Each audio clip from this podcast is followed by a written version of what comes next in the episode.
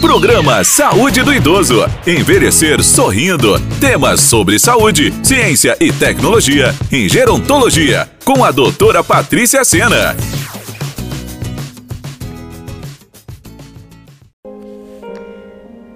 Passados mais de 13 meses desde o início da pandemia da Covid-19, e o conhecimento acumulado sobre o agente causador da Covid-19, o novo coronavírus, indica que seus efeitos deletérios no organismo humano podem ser mais duradouros do que se pensava. No início destacávamos apenas o pulmão. O pulmão, sim, é o marco zero da infecção, mas o vírus é capaz de infectar células de outros órgãos, como coração, rim, sistema nervoso central, sistema tegumentar, que é a nossa pele. E no programa de hoje, queridos radiovintes, queridos internautas, vamos destacar quais órgãos o vírus instala e deixa sequelas. Ainda não se sabe por que o sistema imunológico de alguns age de forma acentuada, enquanto os de outros atua de modo mais localizado nas células infectadas. Ou seja, a presença do vírus em um organismo pode levar a várias consequências, mas em outros organismos não. Ainda é uma incógnita no meio da ciência. Como que o sistema imunológico reage mediante ao vírus?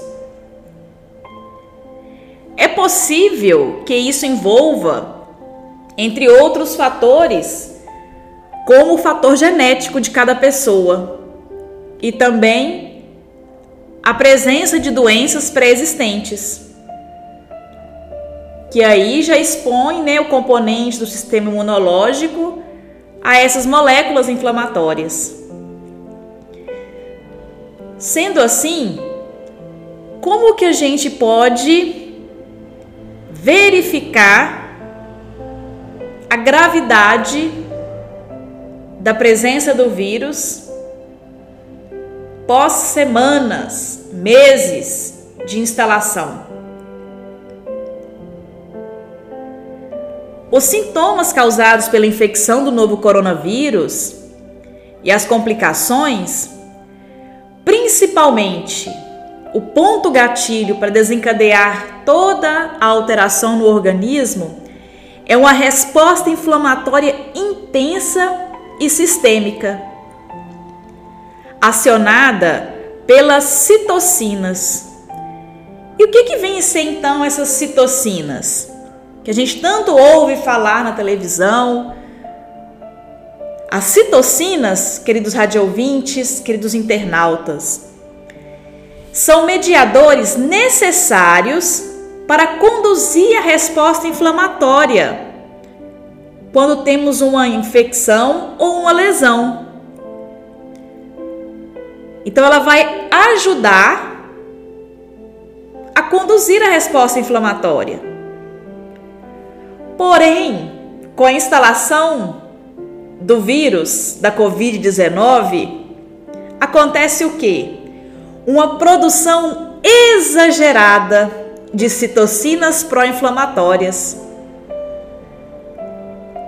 o que leva então a uma instabilidade hemodinâmica do nosso paciente, levando então a vários distúrbios metabólicos. Por isso, a entrada do vírus no nosso organismo leva a várias consequências porque há o aumento exagerado da produção das citocinas, que são mediadores que controlam locais de infecção. Mas no caso do coronavírus, há uma produção exagerada dessa citocina. Aí o que acontece? Acontece o quê? Que essa reação exacerbada, exagerada das citocinas atacam parte do tecido que é saudável em torno da área afetada. Isso acarreta o quê? Isso potencializa os danos no órgão do ser humano. É como se houvesse, querido rádio ouvinte, querido internauta, uma briga entre o paciente e seu sistema imunológico. E essa briga, em algumas situações, dá-se em órgãos vitais, como por exemplo os rins, afetando então a capacidade de filtrar o sangue. Já tem na literatura que a incidência de lesão renal aguda em pacientes hospitalizados com a Covid-19 é de 36%. E isso eu vejo na minha realidade de trabalho. Quantos pacientes passam pela hemodiálise? Devido então a essa lesão renal.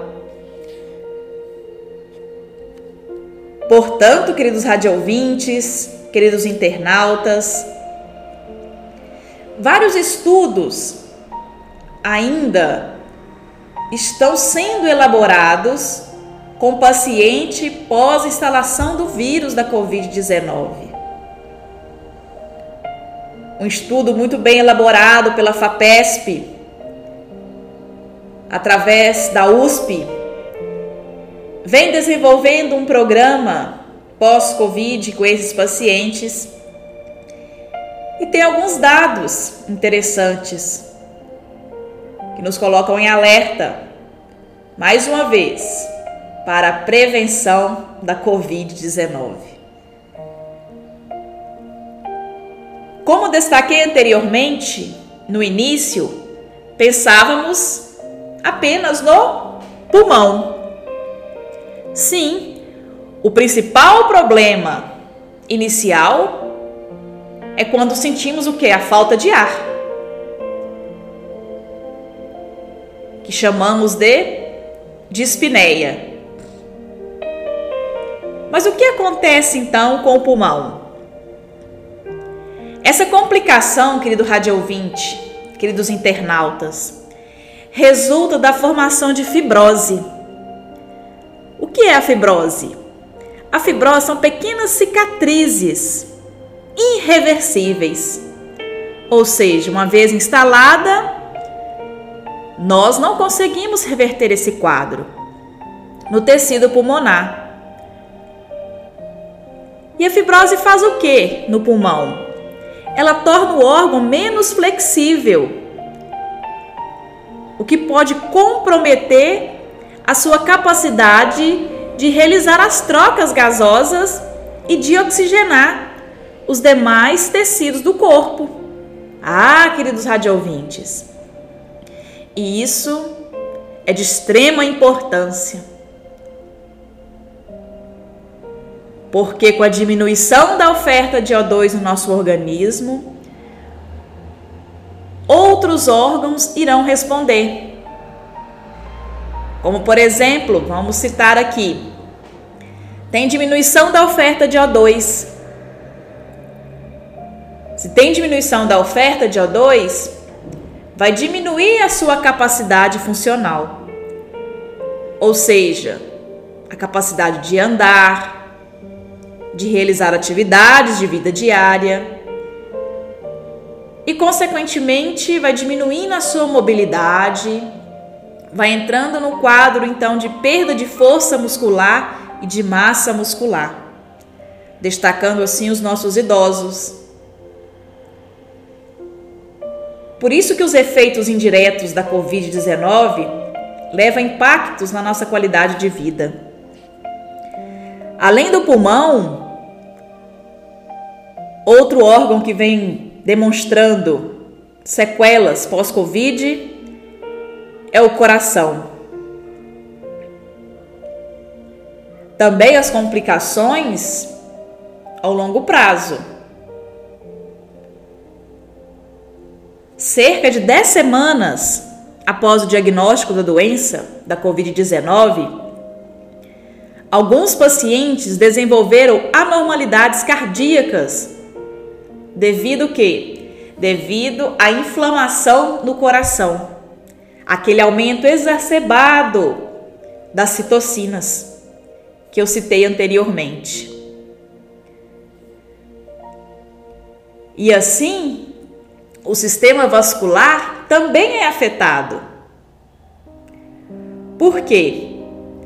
Também devido a esse aumento de citocinas, as complicações no sistema vascular são formações excessivas de coágulos sanguíneos, o que nós chamamos de trombos. Veja a importância, porque a formação de trombos podem causar sérios problemas. Eles costumam ser formados, criados em vasos profundos das pernas, da região da pelve e podem viajar até onde? Pulmão, coração, cérebro então, essa outra consequência da Covid-19 vem nos preocupando muito, porque sabemos que um trombo, ao deslocar, parte desse trombo transforma-se em êmbolo e atingindo diferentes órgãos, podendo atingir o pulmão, teremos a embolia pulmonar. Veja a gravidade desse vírus em nosso organismo e as consequências que o mesmo vem deixando. Outra questão que vem sendo diagnosticado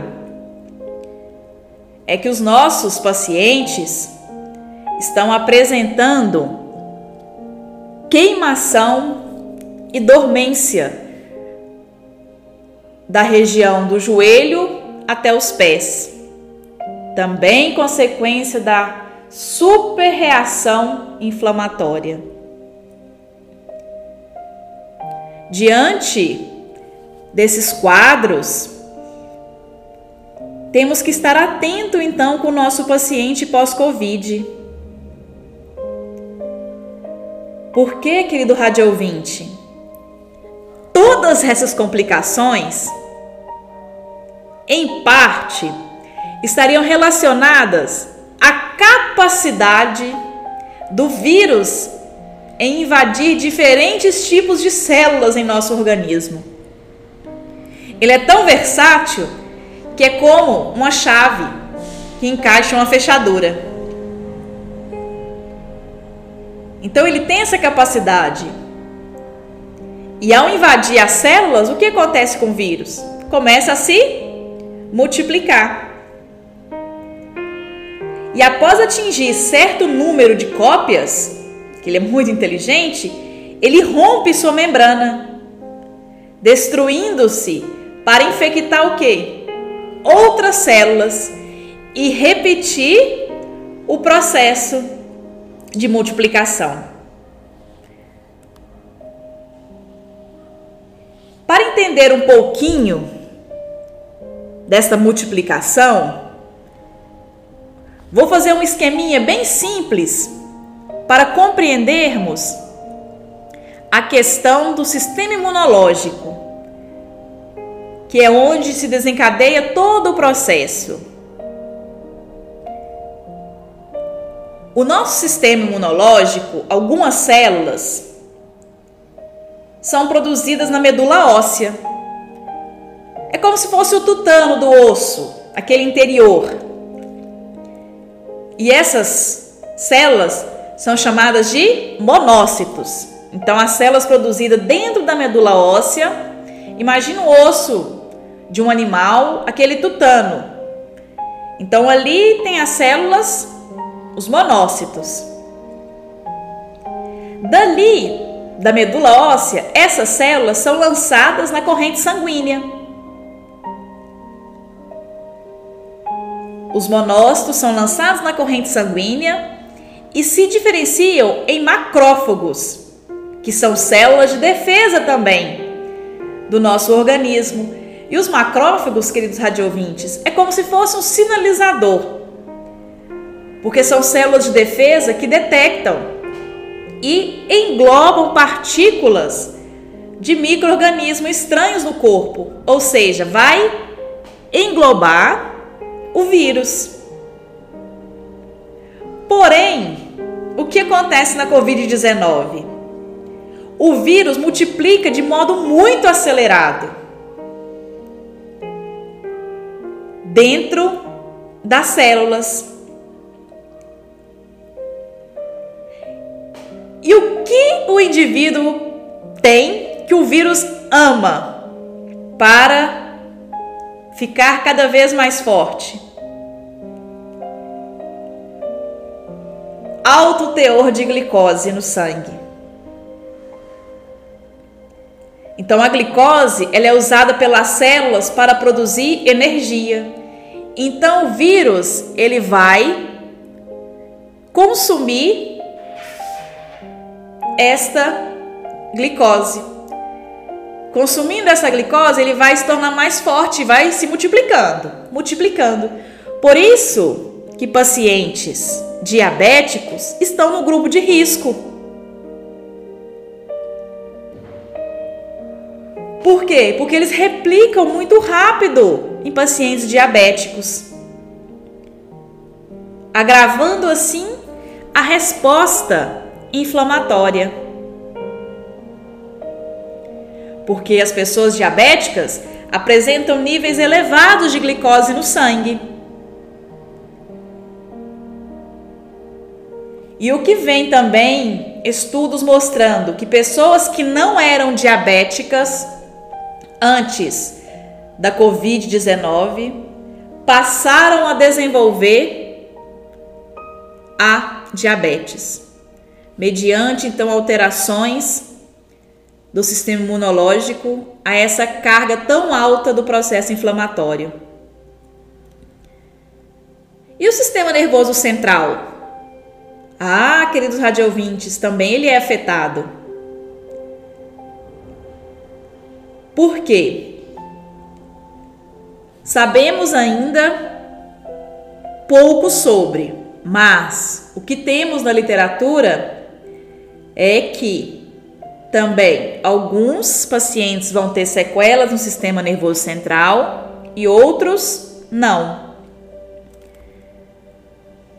como por exemplo, lapso de memória, dificuldade de concentração, agitação, dores de cabeça, confusão mental. Então, tudo isso são consequências pós-Covid. E um estudo realizado recentemente na cidade no interior de Manaus, o caso de um adolescente que, ao se infectar com o novo coronavírus, desenvolveu a síndrome de Guillain-Barré. E esse distúrbio imunológico leva à destruição da mielina. A mielina, como se fosse a capa de um fio, aquela capa branquinha ou azul, que protege os fios lá dentro. E a mielina, ela vai proteger então os nervos, provocando o quê? Fraqueza muscular e em casos mais graves, causa paralisia total dos membros e até a morte. Sendo assim, queridos radiovintes, queridos internautas, tudo ainda é muito novo e outras consequências em nossos organismos podem acarretar. Outros sintomas pós-Covid acarreta a nossa pele, como vermelhidão, manchas, os famosos que vêm sempre sendo falado, dedos de Covid. O que, que são os dedos de Covid? É uma complicação em que os dedos, em especial dos pés, ficam avermelhados e até arroxeados.